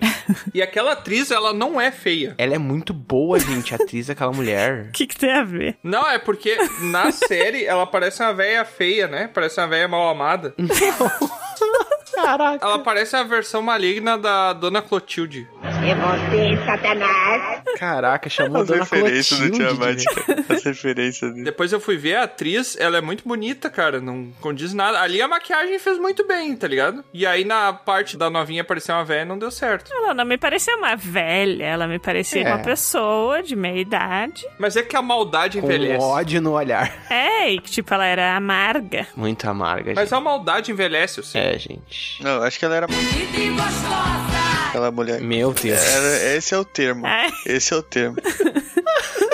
Ela é uma pessoa claramente amarga e que ela foca toda a vida dela na questão da igreja, mas ela se mete na vida dos outros também. E defende, ela usa as palavras da Bíblia, distorce coisas ou tira do contexto pra defender essa amargura dela, pra defender esse preconceito, esse ponto de vista e Sim. conduzir como ela quer, porque ela ali é uma chefia, né? Tudo bem que ela tá submissa ao padre, mas ela controlou muitas coisas, ela escondeu Sim, ela, a identidade. ela influencia. É, é como gente, se o ela padre é- fosse, tipo, um inocente que não sabe de nada. Exatamente. E ele só vai, tipo, seguindo o instinto de Deus dele. E ela que vai manipulando as coisas, né? Sei lá. Mas nos momentos críticos onde ele tá refletindo se o que, que ele faz é certo e errado, é ela que traz à tona a verdadeira intenção daquilo, né? Porque tem vários momentos. Primeiro, quando ele mata o cara e ele fica sentado num canto Uhum. e ele tá perplexo com aquela situação. Naquele momento ela se depara com aquela situação, ela respira fundo, ele tá apavorado. Uhum. E ele não fala nada e ela começa a jogar justificativas na cabeça dele Uhum. pra aquilo que ele fez. Sim, É. tu matou ele porque Deus Isso. achava que ele merecia morrer, então pelas tuas mãos ele fez ele morrer. Sim. Exatamente. Tá, gente, mas aí que tá. A pessoa maligna ou boa, ela sempre vai ser um protagonista dentro da própria narrativa que tá rolando na cabeça dela. Então, ela se tem a si mesma como uma pessoa boa que tá seguindo os ensinamentos da Bíblia. Não importa o quanto ela precise distorcer pra se encaixar na agenda dela, entendeu? Sim. Na cabeça dela, ela é uma pessoa boa. Ninguém se enxerga como um vilão. Pois é, será? Ninguém se enxerga como vilão. Tu acha, Tiamat, que as pessoas que são vilãs. Sabe qual é o momento que ela se enxerga como vilão? É. Quando ela tá na praia, o sol tá nascendo e ela começa a entrar em desespero e cavar. Ali, ela sabe que ela fez merda Instinto de sobrevivência, né? e que pela crença dela, ela não vai receber coisas boas quando aquilo chegar. E ela entra em desespero porque ela não quer ir embora. Ali é o momento que ela passa a não agir como uma crente que acha que esse plano material que a gente tá é só uma passagem e que vamos ter paraíso. Dentro da crença dela, ela acredita que não- ela não vai mais pro paraíso. Por isso que ela entra em pânico. Não, eu, eu acho que nem ela mesma acredita nas coisas que estão acontecendo ali, Timothy. Pois é. Tanto que no final ela se esconde lá atrás. Isso, exatamente, exatamente. Ela não tem a, a fé que ela fala ter. Ela, como é que eu vou te dizer? Ela trabalha nos outros e passa pros outros uma crença que nem mesmo ela tem. É como se ela fosse má, mas ela esconde nas crenças, ela esconde em tudo pra ninguém identificar que ela é uma pessoa má, Pra ela ter essa justificativa de não, eu não sou má, eu tô fazendo isso porque é certo, mas ela se sente má, eu acho que ela é uma pessoa má. Mas é que tá, cara. Se a gente só vê ela como uma pessoa má, eu acho que desvaloriza muito o personagem. Eu acho que ela é uma pessoa má, tá, tudo bem. Ela é uma pessoa má, ela é uma pessoa seca, né? Uma, uma pessoa. Uhum. A gente consegue perceber que ela é maligna. Mas eu acho que ela só ser maligna por ser maligna e ela tá usando a religião pra tapar o quão mal ela é, eu acho que isso é muito pobre. Eu acho que faz muito mais sentido ela ser uma pessoa maligna aos nossos olhos, mas aos olhos dela ela não se enxergar Uhum. como uma pessoa maligna, e sim ela se enxergar como uma pessoa que tá numa missão difícil, que só ela pode fazer, porque ela é boa o suficiente pra isso. Ela está numa aprovação e que tudo que ela faz ali é pra justificar essa missão que ela tá fazendo nessa terra. E daí sim, quando chega no final, ela entra naquele pânico porque pela própria crença dela, ela enxerga que ela não vai pro céu pelo que ela fez, porque ela começa a sentir a culpa dos pecados dela naquele último momento. E daí ela sabe que ela tá ferrada. Desespera, ela começa até a cavar no chão pra tentar praticamente se intocar ali e não morrer, né? Ela é a personagem que retrata o fanatismo. Eu acho que fica meio Mas incerto. justamente, pra ter fanatismo tem que acreditar. Eu acho que ele justamente deixa meio incerto. Ah, as pessoas fanáticas, elas sabem o que elas estão fazendo e não se importam? Ou elas realmente acreditam naquilo? A personagem é controladora, ela é fanática. É. E também ela é muito gananciosa. Porque, mesmo tempo que ela usa da Bíblia, ela usa da fé dos outros pra justificar as atitudes delas maldosas. E muito preconceituosa também. Isso, a Sim. gente não pode se esquecer que ela se beneficiou da igreja no passado, porque o Flynn fala que ela ganhou muito dinheiro e a única coisa que ela fez foi a paróquia e não se sabia quanto que ela tinha ganhado. É. Então, em cima da fé das pessoas e das coisas que se concretizavam, talvez ela tivesse planos muito maiores pra ter até mesmo dinheiro. Talvez esse fosse o objetivo dela, entendeu? Enriquecer ou ter um controle direto sobre a cidade, porque eu acho que ela busca a sensação de poder e ela usa a Bíblia pra sustentar aquilo e fazer as pessoas acreditarem que o que ela diz é certo. E é assim que o personagem se constrói o tempo inteiro. E pra tentar impor, né? Porque ela sugere como o único caminho. Aquela cena, inclusive a gente não falou em nenhum momento do arco do xerife, do filho dele, que ele representa uma coisa muito importante na série. Aquela cena que ela tá lá com reunião de pais na sala de aula, falando sobre a religião dele, falando. Sobre a é Bíblia. muito boa essa cena, gente. Que ela tem o diálogo com o xerife lá dentro, em frente aos pais, e os pais aplaudindo ela. Essa cena é muito boa. E no final, quando todo mundo se vira contra ele, porque ele tá tentando. Que daí ela fala: Ah, eu sabia que tu era um terrorista, não sei o quê. É. Puta preconceito, Então né? ela já pensava isso e não falava. Ah, mas por que que realmente, né? Por que, que ele não esperou o pessoal dormir?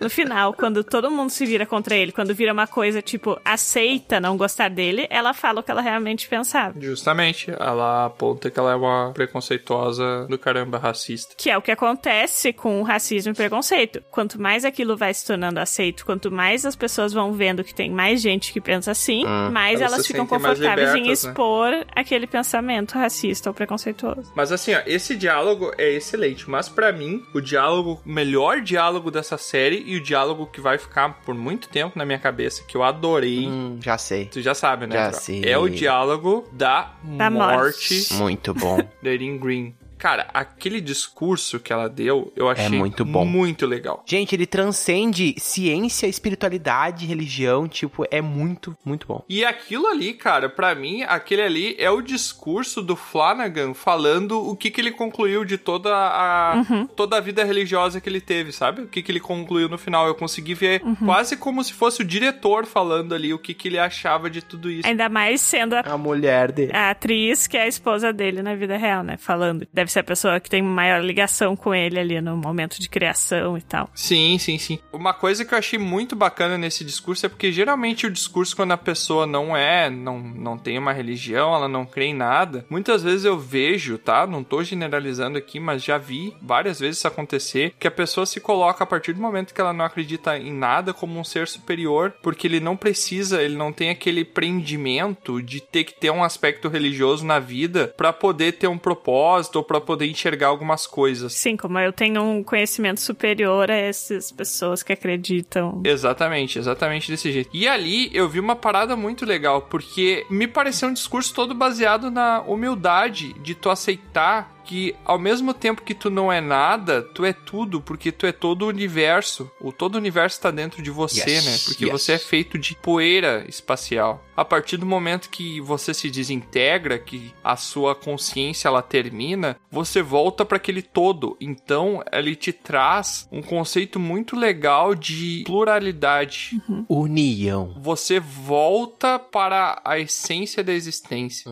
Isso eu achei muito legal. Que tu não é uma coisa única, tu é a relação do teu corpo com as coisas à tua volta, do teu corpo e da tua mente com as coisas à tua volta. Isso, exatamente. E que o fato disso deixar de existir não quer dizer que a tua existência se dissipou. Ele Claro. quer dizer só que ela voltou à Ao natureza todo, original né? dela. É quase como essa metáfora do ao pó voltar, né? Que é o dust, que daí tu pode remeter Stardust, como se fosse poeira estelar, e aí Sim, tu que veio, era o que o virou David matéria. Bowie falava na música dele, né? Exatamente, né? Música muito boa, inclusive. Mas também tem analogia ao vampiro deteriorar, né? Virar um pó. Então, é tudo isso junto, sabe? Então dá pra interpretar de várias formas, E também né? eu acho que essa relação vem porque aqui que a Bev fala no final. Nós descobrimos a vida eterna, nós descobrimos que ninguém mais vai morrer. Uhum. É ver aquele questionamento. Tá, mas se é tão ruim morrer, se os, umas religiões dizem, ah, que tu vai pro céu, tu vai pra, né, vai ser feliz pra felicidade eterna, por que que tu não quer morrer? Então, tipo, tem todo esse questionamento, assim, do que é a vida eterna, né? Mas ela distorce ali pra dizer que, como, por exemplo, o deus deles ali tava entregando a vida eterna pra eles, né? Mas vocês estão avançando nessa parte, gente. Já falando de outras coisas também pra gente incrementar esse nosso assunto. E a cena da última celebração lá na igreja, que todos estão lá reunidos e tem contato com a criatura e todos eles se propõem a se suicidar pra renascer. O que, que vocês acham dessa cena? Um monte de bosta. Todos não, né? Mas vários ali aceitaram beber o veneno. Isso eu achei bem culto, aqueles cultos que as pessoas se mataram todas juntas. Bizarro, gente. Que já tem mais de um caso, né, de culto. Essa cena é muito forte. Ou religioso ou não. Muito forte. Que algum, alguém se diz um messias, se diz um líder religioso, né? Ou não, às vezes teórico, né? E que convence um grupo grande de pessoas a fazer algo inimaginável. Inclusive, tem casos reais de centenas de pessoas se mataram, mataram seus filhos e coisa, É. que acreditavam que iriam para um paraíso, né? Então me remeteu a isso, muito forte, assim. É, mas a gente não vai longe. Até alguns preceitos de grupos terroristas que falam que se você. Por exemplo, eu ouvi isso uma vez, tá? Pode ser fake news aqui, tá? Eu tô me expondo aqui dizendo o que eu ouvi. Que era prometido aos terroristas se eles morressem e levassem um grande número de vítimas com eles, nessa cruzada de vingança santa deles, eles teriam um harém de mulheres esperando eles do outro lado. Isso era do interesse daquele grupo que provavelmente era sexualmente frustrado e via, tipo, mulheres como se fosse um prêmio. Isso é preconceituoso em vários níveis, sabe? Então, a proposta de retorno é um preconceito pra fazer uma coisa grotesca, né? Uma coisa monstruosa. Eu fico pensando ou quão influenciável as pessoas que seguem nesses grupos são, as pessoas que estão nesses grupos, né? Que acabam se acumulando nesses grupos, ou o quão bom locutor autores o quão bom manipuladores os líderes são. E eu acho que é uma combinação, das combinação. duas. É, justamente. Sempre tem que ter um líder que tem um discurso muito bom. Isso eu esqueci de falar, mas eu queria comentar que o ator esse que fez o padre, padre. né? Que é o Hamish Linklater. Ele, tipo, Ele é padre, né? Não. ele pra mim atuou muito bem. O jeito que ele fala as coisas e fazer aqueles discursos, tipo. Ele tem uma cara de bobão inocente, assim, tipo, ah, É. vou É, fazer isso mas aqui quando porque eu ele acho que é fala, certo. parece que ele muda, assim, né? Não sei explicar. Sim, gente, o discurso dele vai ficando cada vez mais fervoroso. Ele é muito bom nessa oratória. Inclusive, a forma que ele cita a Bíblia. Teve uma época da minha vida que eu tinha muito interesse em ler algumas coisas na Bíblia, principalmente o Apocalipse, né? O livro do Apocalipse todo, que eu acho sensacional, assim, em metáforas e coisas que tem ali. Mas a forma que ele lê dá vontade de tu encontrar aquelas passagens na Bíblia e ler, entender, sabe? É muito legal. E aí tu vai ver, não tem nada a ver, né, com o que ele falou. Não, mas até tem, porque tem passagens na Bíblia, a literatura, o, né, o cinema, mas principalmente a literatura, a arte, na pintura principalmente, ela criou essa imagem do anjo de uma forma que não necessariamente é. A Bíblia tem passagem que diz que os anjos são criaturas horripilantes. Ah, sim, outro dia até é, viralizou um post que era ilustrações de como seriam anjos descritos pela Bíblia. Porcaria! Pois é, e olha só, galera, a gente tá falando disso aqui e tem muita coisa pra ser falada da série. Se vocês forem, né, a gente tá mencionando, entrando em alguns, algumas partes do texto da série e trazendo umas teorias também, o nosso ponto de vista, e tem muita coisa pra falar. Mas eu acho que a gente podia agora, já que a gente tá se encaminhando pro final, cada um falar uma cena que vale a pena a gente lembrar, que marcou e não foi mencionada aqui até agora. Não vai dar, não. Eu posso começar. Eu menciono aquela cena que a menina cadeirante, né, não se torna mais cadeirante e ela volta lá no trailer pra encontrar o cara que atirou acidentalmente nela. Pra mim essa cena, essa conversa que ela tem foi muito legal. Eu ia levantar uma reflexão sobre isso. Vocês acham que foi um perdão verdadeiro? Não sei. Pois é, cara. Eu já acho que não, porque ela precisou ter sido curada do que causou a ele pra ela pedir perdão. É. Por que que ela não perdoou antes? Pois não é um é. perdão verdadeiro. E outra coisa, quando tu perdoa alguém, mas no perdão, demonstrando que tu odeia e que tu, tipo, considera a pessoa um filho da. Não é FDP. Quando tu perdoa, tu não tá perdoando de uma maneira verdadeira, que tu tá, sabe, tirando aquele peso, tipo, não, parece que tu tá perdoando por uma obrigação. É bem isso que a Dominari falou e também Troá, né? Ela só perdoou depois que ela não tinha mais a consequência do que o cara tinha feito pra ela. né? Uhum. Isso não é perdão. Pois é. Pois é, mas por que que não é perdão? Porque ela não tava em paz com o que aconteceu, porque Exatamente. foi tirado a consequência. Mas aí, aí que tá, tu tá com um boleto atrasado, tá? Va- Vamos lá. aí vamos tu lá. vai lá e paga o boleto. Não resolveu o problema, não tá de boas? Tu tava nervoso antes pelo boleto, mas resolveu. Mas onde que o perdão entra nisso? O que, que tem a ver O boleto vai te perdoar por tu ter atrasado o pagamento dele? Não, a questão que eu tô falando é que o teu espírito estava preocupado. Mas tu ainda atrasou, entendeu? Ok, mas tu tá de boas, o que importa é o final, não é isso que prega? Hum. Que ah, se no final a gente não tá sentindo culpa, tá resolvido? Não, não. O perdão é um processo, não é um ponto final. E o perdão ali pra mim não é verdadeiro, porque ela só teria perdoado o que realmente aconteceu se ela tivesse mantido a situação que ela estava, ainda tendo perdido os movimentos da perna, ela tivesse refletido aquilo que aconteceu, ela tivesse conseguido entender o lado da pessoa, que no caso o cara que atirou nela, e com isso tudo, com toda essa reflexão e entendimento que ela teve da situação, ela pediria perdão a partir daquilo. Só que o que aconteceu foi o seguinte, ela se curou, o que ele fez não causou mais nada pra ela, não tinha mais nenhum tipo de empecilho, ela foi, perdoou ele e ainda assim disse que continuava odiando ele. Então pra mim isso não é perdão. Pois é. Ali era a mesma coisa que ele não tivesse feito nada com ela. Sim, mas. Porque o que que é o perdão? É, é tu dizer assim: não estou mais preocupado com isso, isso não me afeta mais. Sim, mas não afeta mais porque ela voltou a andar. Beleza, não importa qual foi o caminho que levou ali, o que importa é que o resultado é aquilo não afeta mais ela. Por isso, perdão. Então eu acho que é válido o perdão. A questão toda é, se ela tá tendo sentimentos com relação a esse passado, ela não tá perdoando. Aquilo ainda tá marcado, de certo modo, no discurso dela, entendeu? Aquilo ainda mexe com ela. Então, ela não tá livre daquilo. Ela não foi lá na maior educação. Ela fez questão de demonstrar que o cara foi um escroto, que ele estragou a vida dela. E a gente não tá dizendo aqui que ela deveria perdoar, não. É só porque É. o cristianismo, o catolicismo traz muito essa questão do perdão, né? De que Deus perdoa e de que as pessoas que acreditam nisso devem perdoar as pessoas que fizeram mal a ela. né? E o perdão nada mais é que tu te livrar do sentimento de raiva e ódio sobre outra pessoa. O perdão é muito mais referente a pessoa que está perdoando do que a pessoa que é perdoada. Esse também é um outro ponto. Em momento nenhum ela se livra desse sentimento. É, mas essa é outra discussão que a gente poderia ter por um episódio Exatamente. inteiro. Então... Eu não quis entrar, eu só quis pontuar. Não, não, sim. Eu acho que. Não, você foi muito arrogante, Lusa, comigo. Não, tá tranquilo, gente. Eu perdoo vocês por ter entrado nessa discussão. Perdoa. Pra mim, a cena, uma cena que eu achei muito marcante, assim, quando a senhora, que era idosa e virou jovem, que era, a gente vê o par romântico do, do É, a padre. Dona é, Neves. quando ela vai na igreja e vê ele falando aquelas coisas absurdas, e todo mundo levando numa boa, É. e ela sai da igreja e fala: Isso não é a minha religião, isso não é a minha igreja. Vamos lá, minha filha. Vamos embora sair dessa coisa aqui, porque esse cara não é o cara que eu conhecia. Porque ela, ela diz Inclusive, pra é o filha, contrário, tipo, ele é o cara que ela É. conhecia.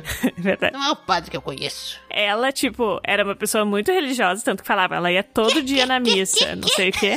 Mas ela não aceita qualquer coisa justificativa daquilo, né? Ela vê que aquilo é um absurdo e que ninguém dali praticamente tá enxergando. É. Então isso eu achei bem marcante, porque não é porque tu é devoto de uma religião que tu vai justificar tudo que acontece em relação àquilo. Coisas que são negativas. Ela era uma religiosa consciente, né? É. Ela era uma religiosa com crítica, que é uma coisa que não tava Sim. acontecendo ali com senso crítico, né? Que não é porque tem um padre falando lá dentro da igreja que tá certo, né? E tudo é verdade, justamente. É. Até porque o padre, visto na maioria das religiões, ele não é um deus, ele é um homem. Ele pode ser um emissário de Deus, mas ele ainda é um homem e ainda comete erros, certo? Qual religião que um padre é considerado um deus? Ah, do macarrão lá. Ah, é, essa aí é mesmo. Porque ele cozinha Deus, né? Eu acho que em nenhuma religião um homem é considerado Deus, talvez um santo. tipo. Sim, o Tiamat. É, eu acho que o Tiamat tá falando dos egípcios, eu acho. Sei lá. Não, é que algumas religiões acreditam que terá um Messias. É. Ah, não, mas Messias, né? Não vou falar de Messias. Mas Messias não é referente a ser Deus. Não, não, não é um Deus, mas que trará a palavra da religião, como, por exemplo, Jesus fez. Não, por exemplo, os faraós, eles não eram emissários de Deus, eles eram vistos como deuses na pele de homens. Sim. Na Terra. Então, sim, existia isso daí, só pra corroborar. Só que eles não eram padres, né? Mas enfim. E os outros dois aí, qual uma cena marcou vocês? É. Cara, eu já falei a cena que marquei, eu já comentei ela. O Troak quer pegar a gente com essas bobices aí de. Ah, tem que ser uma cena que não foi comentada. Ah, mas eu só disse que é pra falar uma que não foi falada. O cara não ouve o que eu falo. Não, não vou. Não vou. O maluco é brabo. Tá, cena final que a gente já comentou foi a do Tiamat. É. A da Bonera. É que já falaram, né, as cenas que eu gostei. Ah, deixa eu perguntar só uma coisa aqui, pra ficar a reflexão final, e eu quero ver o que, que o povo de casa acha. O povo que está assistindo a gente na telinha, o monstro morreu ou não Na morreu? telinha. Quê? Claro que morreu. Claro que não morreu. Quer dizer, ele morreu se a série não fizer sucesso. Eu acho que ela não fez muito sucesso, então ele morreu. Eu acho que morreu porque no final a, a menina fala: Ah, eu parei de sentir minhas pernas. Agora, trazendo da íntegra pra vocês. O diretor disse que Ah. ele não disse que ele morreu. Ele disse que o significado que ele quis dizer para a menina estar sentindo as pernas de volta foi de que o sangue dela estava ficando mais limpo Ah. e ela já não estava com a influência do monstro. Foi isso que ele disse na Verdade. entrevista. É. Realmente, realmente. Ele disse que se ele mostrasse que o monstro tinha morrido ou não, ele estragaria a série fazendo isso, É. por isso que ele não fez. É, ele deixa várias coisas em aberto e até a gente tava comentando sobre. Ah, o Tiamat falou, né, que acha que ele deixou em aberto pra ter outra temporada. Ah, pode ser. Eu acho que não, porque eu acho que se tu for ver a Residência Rio e a Mansão Bly, ele também deixa umas coisas abertas no final, mas pela questão de deixar pra imaginação do telespectador. É. Eu acho que ele deixa algumas coisas abertas propositalmente, agora o da Bonero trouxe isso, né? Pra pessoa eh, compreender como ela compreendeu, sabe? Claro, é legal isso, mas tem um detalhe aí, galera. Não podemos esquecer que dinheiro manda em tudo. Então, eu concordo que é uma minissérie, uma minissérie, pum, acabou. É um filme dividido em sete partes. Ok, acabou. Mas, poxa, gente, vamos supor que role muito dinheiro, galera hypa pra fazer, estimula ele a fazer uma continuação e tal. É muito fácil fazer o bicho, sei lá, o bicho entrou num navio, o bicho achou uma caverna, mas um navio acho que é mais legal porque tava na água, né? E entrou lá, e aí, sei lá, o navio chegou numa, num continente, não sei aonde. Cara, é muito fácil fazer isso. Rapaz, se tiver dinheiro suficiente, até a Beata abre buraco. É, rapaz, a Beata abriu. Isso que eu o fiquei pensando, tipo, não tinha um lugar na ilha inteira feito de um material pedra que não pegasse fogo que alguém pudesse se esconder embaixo. É, não dava pra esconder embaixo de uma pedra, né? Não dava pra se esconder. Não, mas aí não tem. É só o Patrick. É só o Patrick que consegue fazer isso. Todo mundo morreu. Acabou. Virou a canoa e se escondeu embaixo. É. Não, mas aí não tinha canoa, porque o único barco que tinha era o que eles saíram lá, que o gurizinho, a gurizinha saiu. Será? Não tinha uma canoa meio quebrada que só tinha um buraco e alguém virou e se escondeu? Não, porque eles botaram fogo em todas as embarcações pra impedir o pessoal de sair, lembra? Tá, mas um barquinho assim, pequenininho, que ninguém nem sabe que Ah, existe. mas ó, Uma pega uma folha de papel e faz um barco então, Lusa, poxa. É, Nunca assistiram Largados e Pelados que o pessoal faz. Bambu, faz né? Um barquinho ali. é verdade. Amarra uma- uns bambu, faz uma jangadinha, eu também acho. Mas eu acho que se fizerem uma segunda temporada, vão estragar a série. Eu também Eu acho. acho que não Pra deve ser ela- feito. Não, eu Fechou. acho que o hype ajuda ele a criar. Ele vai fazer outra minissérie, entendeu? Na Pode mesma ser. linha dessas. Eu acho que se os diretores usassem o hype pra melhorar o nome deles e fazer eles terem crédito pra uma nova criação, é muito melhor do que em cima de uma criação eles quererem se criar uma segunda temporada. Muitas vezes, não sempre. Algumas séries, a segunda, a terceira temporada ficam boas. Mas eu acho que com essa série, ele conseguiu dar um up no nome dele, que ele já era um cara conceituado. Ele se conceituou mais ainda, porque é uma das obras dele que tá sendo mais falada. Sim. É a Midnight Mass. E eu acho que se ele fizer isso e ele criar uma segunda série, vai criar muito mais expectativa do que ele criar uma segunda temporada pra essa mesma série, entendeu? Nem que ele diga, ah, é no mesmo universo, só que é uma situação É. Sim, diferente, sim. uma história diferente. É, outra dessas que ele já tem três. Exatamente. Aí que tá o lance. E se ele fizer depois uma série que linka Midnight Mass com Mansão Bly e com Residência Rio? E... Mas aí como é que ele vai fazer com os atores? Dá um jeito? Que tem ator que faz um personagem numa e Não, outro eu não, eu, eu não vou ficar entregando o roteiro pronto pra ele, né? Ah, mas isso aí hoje em dia tá liberado, Luz. É multiverso, isso aí se chama. Multi. Aí o multiverso. É, É, apareceu o Homem-Aranha lá no meio da série. vai ser. O vampiro do Homem-Aranha já tem É. lá, né? Tá tudo conectado.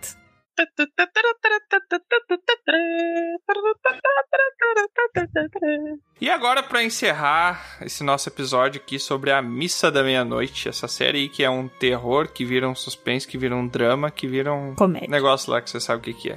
Eu quero saber de vocês, trazendo novamente aqui as nossas premiações em pontos de experiência, onde zero pontos de experiência indica que você odiou, é a menor nota possível que se pode dar aqui para uma obra, e 100 pontos de experiência, que ao contrário é a maior nota possível que podemos ter. Quer dizer que essa série nos engrandeceu de alguma maneira, a ponto da gente ter mais pontos de experiência para Uhum. poder nos tornarmos mais Sim. fortes ou mais sábios. Não certo? beber sangue das pessoas alheias, né? Tipo esse troço assim. É, exatamente. Eu Quem nunca, acho. né? Quem nunca quis, Cada né? um com seus fetiches, né? Já. É, eu Ah, sei de então- pessoas, É, o Tiamat. aquela coisa, né? Eu sei de pessoas que buscam a imortalidade. Sim. tá? E são pessoas que talvez até escutem a gente, né? Quem sabe? Munhá, né? E aí eu fico pensando, será que essas pessoas que buscam a imortalidade, elas topariam a imortalidade nessa condição de ser um ser vampírico, de se esconder do Algumas sol? É, a imortalidade é uma bênção ou é uma maldição? As duas coisas.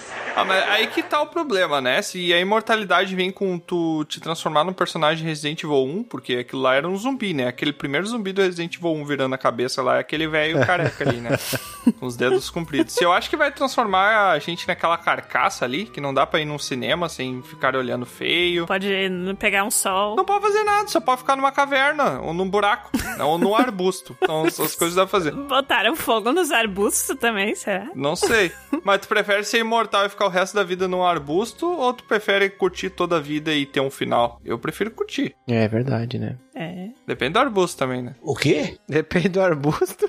Imortalidade eu acho que é diferente de vida eterna, né? Oh, vamos entrar nessa discussão então. No, God, please, no! É diferente. Ah, vai 45 Mais duas minutos horas. E a série aborda a vida eterna, só que aí tem um grande ponto daquela mulher, de como ela usa exemplos bíblicos pra justificar. Na verdade, ela usa exemplos bíblicos que falam sobre a vida eterna pra justificar a imortalidade. Uhum. Porque aquilo que eles estão fazendo é se tornarem imortais, não terem a vida eterna. E eles dizem que é a vida eterna. E eles acham justificativas em torno daquilo pra dizer que a imortalidade que ela tá propondo, que todos Oh. ganhem com aquela missa da- do sexto episódio, é na verdade a vida eterna, quando não é. Não é. Olha. Já emendando aí, Alda Bonero, com toda essa tua explicação, quantos pontos de XP tu dá de 0 a 100? Senão ele vai ficar até amanhã. falando. 90. 90? Tá certo. Muito obrigado. Lusa, quantos...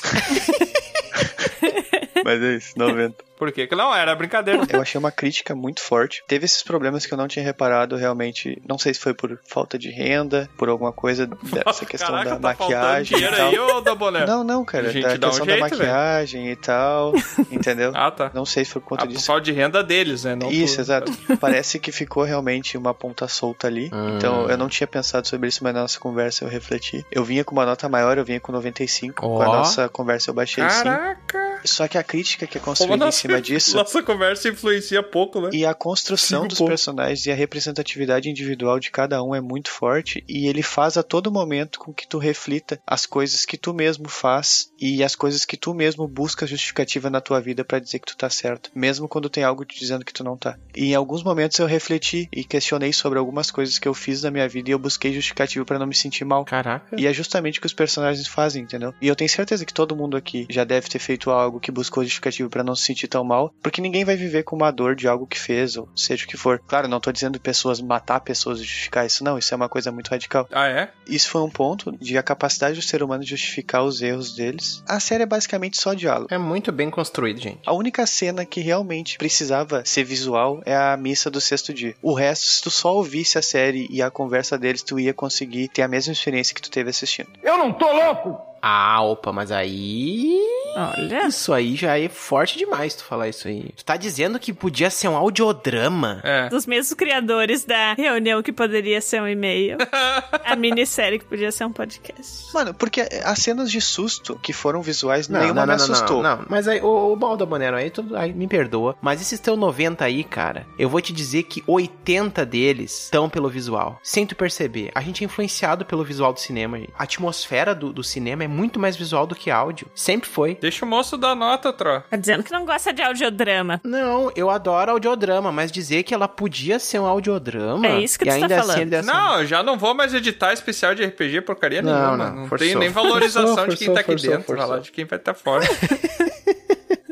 Só fazendo um comentário sobre a missa do sexto dia, eu acho que eu nunca tinha visto uma cena tão forte dentro de uma igreja quanto no Kingsman. Ah, me lembrou Segunda isso cena também. Forte. Me lembrou. É, segunda cena forte de, de massacre dentro de uma igreja. É, Eu não sei se vocês assistiram Kingsman. Sim. Sim, sim, É a sim. mesma cena. A minha nota será 8.3. Porque eu gostei das reflexões que a série trouxe. 8.3 de 100? Tô de Caraca. 83. Ah, 83. Ah, agora sim. Não, não, desculpa, sim. gente. Minha nota vai ser 83, tá? Porque eu gostei da série, acho que trouxe reflexões boas, acho que tem cenas muito boas, tem ótimas atuações. Muito bom. Mas eu acho que tem umas questões a ser questionadas que eu trouxe aqui. Tem, tem. De entregar algumas coisas antes. É. Da narrativa no início, pra mim, dá a entender uma coisa sobre o personagem principal, depois ele vai se apagando um pouco. Então eu tenho essas críticas, mas eu, E antes como de se um apagar, ele se acendeu bastante, né? O gato que morre e fica mole o corpo. Nunca vi um corpo de uma pessoa morta ficar mole.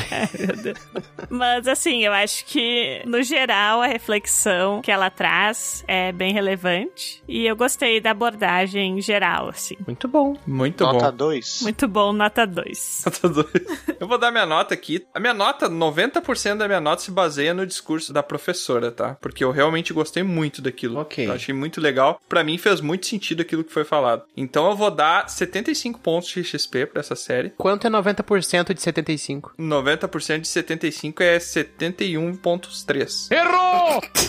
Não é, não é. não é, não. Ele falou muito confiante. É, o importante é tu falar confiança, por mais errado que esteja. É a regra da vida. Esteja errado com convicção.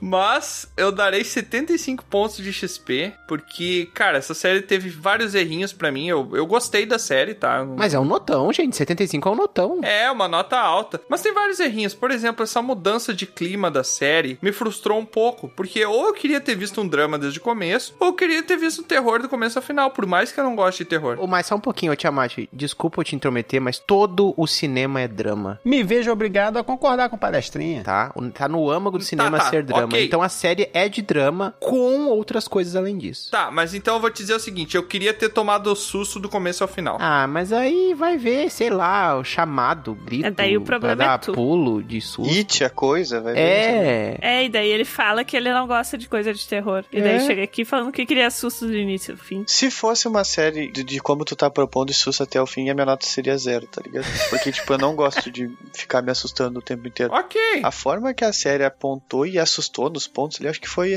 foi legal, cara. Tá, mas aí, beleza, aí tu deu a tua nota, entendeu? Sim, Aí- claro. Cada um tá dando a sua nota. Beleza, beleza. A tua é uma merda também, não? Com certeza, do Tiamat é um lixo. 75. Ah, eu achei que ele ia dar menos, eu confesso. Não, cara, eu gostei, mas eu não gostei disso daí. Pra mim, o cara ter se matado no barco não fez Eu sentido gostei, nenhum. mas eu não né? gostei. Essa cena podia ser diferente. Eu não gostei disso daí. O cara não fez sentido nenhum. Era só ter quebrado o braço, ter voltado o braço 10 minutos. Todo mundo ia acreditar. Não ia ter um que ia falar, não, isso aí é de mentira, é um braço de isopor. Ninguém ia falar isso, entendeu? Ele podia só fazer, sei lá, eu não sei, as presas deles cresciam, eu não me lembro agora. Não. Não, né? crescia, crescia, porque no começo ele tava querendo matar uma criancinha lá e depois virou uma adulta. A presa cresceu. Ai, meu Deus. Ai. Nossa, não vai nem sentido. Mas foi bom. Mas assim, ó, não fez sentido, foi só muito impactante aquilo, o que o cara fez ali. Eu acho que a motivação dos personagens se inflou muito rápido pra uns lados e pros outros também. E tem outras séries que eu gostei que dei nota maior e que isso também acontecia antes que alguém Claro. critique. Ah, mas Tiamat pegou a série merda e deu uma nota muito maior. Eu sei disso, mas me incomodou um pouco, porque sabe o que me incomoda? É quando eu tô assistindo uma série e eu penso, tá, mas ninguém nunca faria isso que esse personagem tá fazendo, entendeu? Ninguém na situação que ele tá se colocando, as coisas que ele se colocou, participando do que ele participou, tomaria esse mesmo tipo de atitude. Então, pra mim, quando tem esse tipo de coisa acontecendo, essa tomada de decisão, ali eu consigo ver que é pra fazer o roteiro andar e não pra dar um propósito digno ou pra continuar a história de um personagem. Esse tipo de atitude me tira da imersão, porque dali eu paro de ver como um Tiamat que tá lá do lado do personagem, que tá quase sentado em espírito do lado dele, entendendo a situação, pra um Tiamat que tá assistindo de uma tela, uma coisa que alguém fez, uma história que alguém tá contando. Eu tiro essa imersão, eu saio de dentro dessa imersão que eu tava ali. Entendi. Então isso me incomodou um pouquinho, só justificando meus 75 pontos aqui. Mas ainda assim é uma série bem boa que vale assistir, vale a pena ver. Eu acho que a, a interpretação da Green nessa cena foi perfeita, cara. O grito dela me transmitiu exatamente o que ela tava sentindo.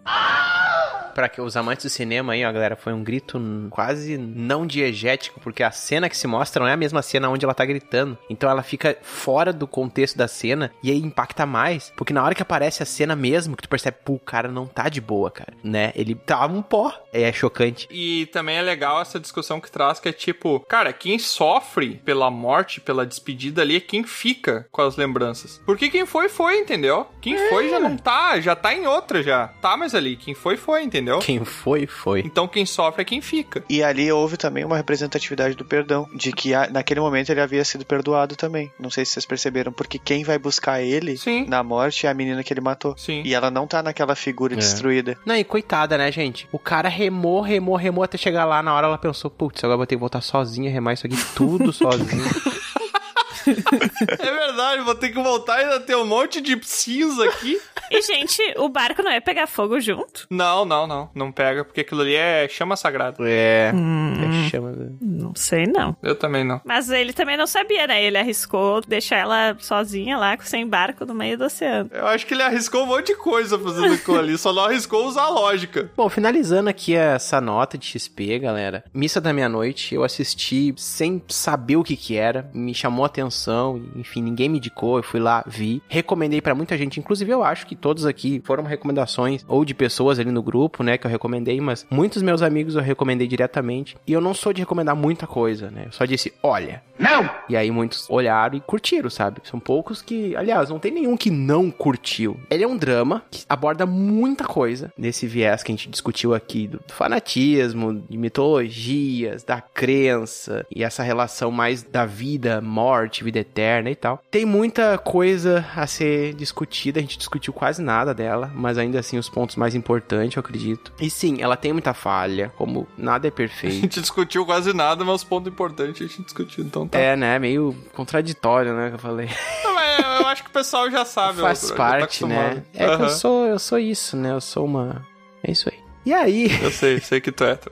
e é o tipo de forma que me atrai bastante. O texto da série é muito bom, o roteiro da série é muito bom, muitos dos atores ali fecharam muito bem com a proposta da série. A fotografia da série é muito boa, porque é difícil ver séries que trabalham bem isso, sabe? Geralmente é bem mais pra um viés comercial, uma coisa a curto prazo e tal. Dois mil anos depois. Enfim, a minha nota pra Missa da Meia-Noite tem a ver com a proposta dela de imortalidade. Imortalidade é infinito. O infinito é quase como se fosse um oito deitado. E a minha nota é dois oito em pé. Uh. Ah, eu sabia que tu ia dar 88 quando tu falou infinito, que eu fiz exatamente esse raciocínio. Eu sou sinistro. É isso aí, galera. 88 pontos. Mais um com nota quebrada aí pra gente xingar depois no camarim. Então tá, né? Isso aí.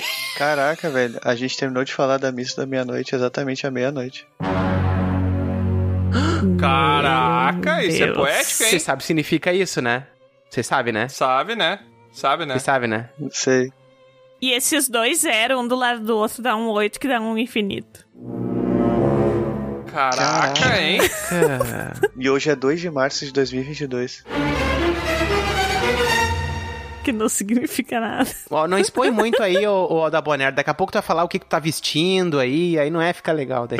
É. É, mas aí ele teria que estar vestindo, né? É, tô pelando. O do bolero, ele tem um ritual pra gravar, né? Todo mundo sabe. Se aparecesse aquele bicho lá pra vocês agora, vocês iam achar que era um anjo ou um vampiro? Eu ia achar que era o Antedegmon. Eu, eu ia achar que era o, o, o motoboy do meu, do meu Uber Eats trazendo minha janta, que eu tô morrendo de fome. Eu ia achar que era o vizinho aqui que. Caraca, o vizinho da luz é muito estranho, né, velho?